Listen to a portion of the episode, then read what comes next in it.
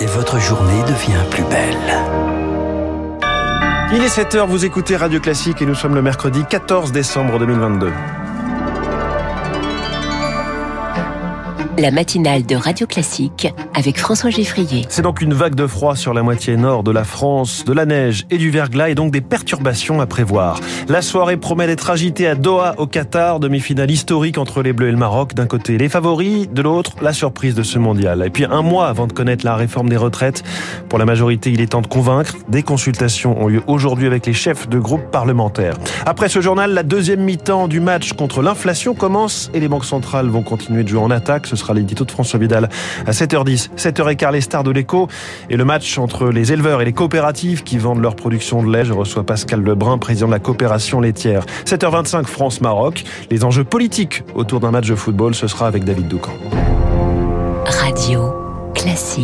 On le disait dans la météo, Léa, une vague de froid s'est abattue sur le pays. Oui, 33 départements donc en vigilance orange, neige et verglas. On attend de 2 à 5 cm de neige, voire jusqu'à 10 cm dans certaines zones. Conséquence de ces euh, températures en dessous de la normale, des perturbations sont attendues. Chloé Juel, bonjour. Bonjour Léa. Les routes, le ferroviaire, l'aérien, tous les secteurs sont concernés. Mieux vaut ne pas prendre la route ce matin. On attend des pluies verglaçantes et donc les autorités craignent des phénomènes de chaussées glissantes la nationale 118 qui relie l'Essonne à Paris est fermée depuis hier soir, trop dangereuse. C'est sur cet axe qu'en février 2018, 2000 personnes avaient été bloquées par la neige pendant toute une nuit. Dans Paris, intramuros opération de salage hier sur un réseau de 600 km de rues et pistes cyclables.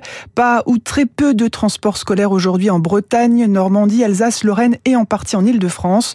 Sur les rails, la situation s'annonce compliquée également. Même chose dans le ciel, trafic fortement perturbé, 25 des vols annulés à Orly, 20% à Roissy. La consigne de la préfecture d'Île-de-France, c'est rester chez vous, privilégier le télétravail autant que possible. Et ces perturbations, merci Chloé. On en reparle dans un peu moins d'une demi-heure dans le journal de Charles Bonner. Augustin Lefebvre a bravé le froid. Il sera en direct de la gare Saint-Lazare à Paris. L'autre grand titre de la journée, Léa, c'est bien sûr la demi-finale des Bleus ce soir. Oui, les hommes de Didier Deschamps ont rendez-vous avec le Maroc à 20h pour tenter de décrocher leur place en finale. S'ils y arrivent, ils feront face à l'Argentine, victorieuse hier de la Croatie 3-0 et bien déterminée à rentrer avec la coupe dans ses valises. France-Maroc donc, un match historique puisque c'est la première rencontre en compétition officielle entre ces deux sélections. Les Bleus partent favoris, mais les Lions de l'Atlas auront pour eux un stade acquis à leur cause, en tout cas pour les franco-marocains croisés dans les rues de Paris. Quoi qu'il arrive, ce sera une victoire. Mon choix, il est fait, il est clair, je suis pour le Maroc. Si le Maroc, ils avaient deux étoiles, peut-être que j'aurais été pour la France. Le jour où ils ont deux étoiles, là, peut-être qu'on fera moitié-moitié. C'est pour la performance. Voilà, exactement. C'est une surprise qu'ils sont arrivés en demi. Euh, ça va être très, très, très dur. Il y a une petite chance. Il n'y a aucune équipe qui peut les battre avec cette défense. Si ça devait être la France, tant mieux pas une autre nation. Comme ils ont éliminé la Belgique, le Portugal, l'Espagne, on a dit que c'était un coup de chance. Mais en fait, non. En cinq matchs, ils ont quitté qu'un but. C'est la défense. Et dès qu'ils ont une petite occasion, ils marquent et point à la ligne. Ça repose un peu sur l'entraîneur. Et sinon, je compte beaucoup sur Yassine Bounou, qui nous a sauvés euh, à plusieurs reprises. On est content parce qu'il y a Hakimi euh, dans le Maroc et il y a Mbappé. C'est des amis. amis du monde. Le meilleur gagne en fait. À mon avis, ils vont aller jusqu'au tir au but. Et victoire pour qui en définitive On aimerait bien le Maroc. Pareil, mais on est content aussi si la France gagne. On est pour, pour les deux propos recueillis par Léonard Cassette. Si les supporters sont enthousiastes, les autorités craignent, elles, des débordements. Quel que soit le résultat, on attend des milliers de supporters dans les rues, aux Champs-Élysées et partout ailleurs. Rien qu'en Ile-de-France, 5000 forces de l'ordre vont être déployées et certains maires vont plus loin encore. Frédéric Masquelier, l'édile de Saint-Raphaël et président de l'agglomération de Fréjus, a carrément renoncé à diffuser le match au Palais des Sports vous avez euh, un état d'esprit euh, qui n'a rien à voir avec celui du football, euh, un esprit de, revanche dans certains endroits. À Saint-Raphaël, vous allez avoir un bon tiers de l'effectif des policiers municipaux qui vont être sur le terrain. Dans un premier temps, on aurait souhaité pouvoir le retransmettre au sein du Palais des Sports, mais ceci n'est possible que si vous avez un ensemble de gens qui viennent paisiblement en famille pour soutenir la même équipe. Mais à partir du moment où vous constatez qu'il existe euh, des antagonismes marqués, il n'est pas responsable de pouvoir euh, les réunir dans un même lieu euh, sans avoir la sécurisation que vous rencontrez habituellement dans les stades. Au micro de Victoire Fort. La sécurité, il en est question au Sénat avec le dernier vote pour la loi de programmation de l'intérieur. La loi LOPMI, c'est son nom, devrait être adoptée définitivement aujourd'hui avec une forte hausse des crédits du ministère, 15 milliards d'euros sur 5 ans et la création de 8500 postes de policiers et de gendarmes. Un texte salué par les républicains mais qui a rencontré une levée de boucliers de la gauche. À gauche, justement, Adrien Quatennens entend bien rester député, condamné hier à 4 mois de prison avec sursis pour des violences sur son épouse, suspendu dans la foulée du groupe LFI à l'Assemblée. L'ancien coordinateur du parti estime faire face à un lynchage médiatique. Le gros dossier politique du jour, Léa, c'est encore et toujours la réforme des retraites. Les consultations reprennent avec un peu moins de pression puisque le texte ne sera finalement dévoilé qu'en janvier.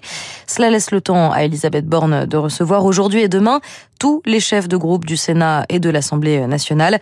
Et les républicains devraient être particulièrement choyés, Lauriane Toulmont, puisque sans eux, il n'y a pas de réforme. Quelles sont les marges de manœuvre avec les LR C'est toute la question qui taraude le gouvernement. Pas besoin d'être polytechnicien pour comprendre que c'est pour ça que l'annonce de la réforme des retraites a été repoussée, s'amuse un sénateur de la majorité. Mais entre le tout nouveau président des LR, Éric Ciotti, le chef de groupe au Sénat, Bruno Rotaillot, et celui à l'Assemblée, Olivier Marlex, on se demande avec qui négocier. Chacun a des positions différentes. Qu'il commence déjà par avoir un vrai projet, là, il n'y a rien sur la table, s'agace un député LR qui soupçonne un leurre, une manœuvre politique c'est toujours un jeu des faux semblants avec Emmanuel Macron. Il agite une réforme au rythme trop violent pour faire monter les extrêmes et créer le chaos social. Comme ça, les gens se tourneront vers le centre et donc vers lui. Dans ce contexte de méfiance réciproque, la séance de calinothérapie risque de virer à l'impasse pour le gouvernement, façon aussi de justifier l'usage du 49.3 pour faire passer en force la réforme des retraites. Du surplace donc pour les retraites. Sur l'éducation en revanche, le gouvernement avance. Le ministère a présenté hier sa répartition de postes dans l'enseignement public pour l'an prochain. 1100 emplois en moins, notamment à Paris et à Lille. Radio Classique, il est 7h07, l'Agence internationale de l'énergie atomique, de nouveau au secours de l'Ukraine. Ces experts seront bientôt euh, déployés dans toutes les centrales nucléaires du pays, y compris celle de Tchernobyl, afin de les sécuriser. Annonce faite par Kiev hier à l'occasion d'une conférence de soutien organisée à Paris. La centrale de Zaporizhia est occupée par la Russie depuis mars. Elle a été touchée par des frappes plusieurs fois, on en a beaucoup parlé, mais les trois autres centrales toujours en activité dans l'ouest du pays subissent aussi les conséquences de la guerre, comme l'explique Emmanuel Galichet, spécialiste des questions nucléaires c'est une assistance aux salariés sur les centrales nucléaires qui euh, travaillent dans des conditions absolument abominables dans toutes leurs opérations euh, quotidiennes en fait. Certaines centrales nucléaires ont eu euh, les dernières semaines des pannes d'électricité et ont été obligées de se mettre temporairement sur des systèmes de secours. La perte d'alimentation électrique est quand même le grand risque. Voir arriver des experts qui viennent de l'extérieur avec un regard nouveau, ça leur permet d'avoir ce soutien qui est important pour ne pas faire d'erreurs humaines. Un propos recueilli par Marc Tédé et puis pour euh, aider l'Ukraine à passer l'hiver, euh, Kiev a obtenu plus d'un milliard de promesses de dons hier à l'occasion de cette conférence à Paris qui réunissait les dirigeants de 47 pays. Je précise également, et on vient de l'apprendre, que des explosions ont été entendues ce matin dans le centre de Kiev. Radio Classique continuera bien sûr de suivre ce dossier. Merci beaucoup Léa Boutin-Rivière, c'était le journal de 7h. Vous revenez tout à l'heure à 8h. Prochain journal 7h30 avec Charles Bonner. Joyeux Noël les Américains, l'inflation ralentit chez vous, mais attention à la gueule de bois en janvier. C'est l'édito de François Vidal dans un instant. Puis cette question, va-t-on vers une nouvelle crise du lait et chez les éleveurs? Pascal Lebrun, président de la coopération laitière, et ce matin, la star de l'écho.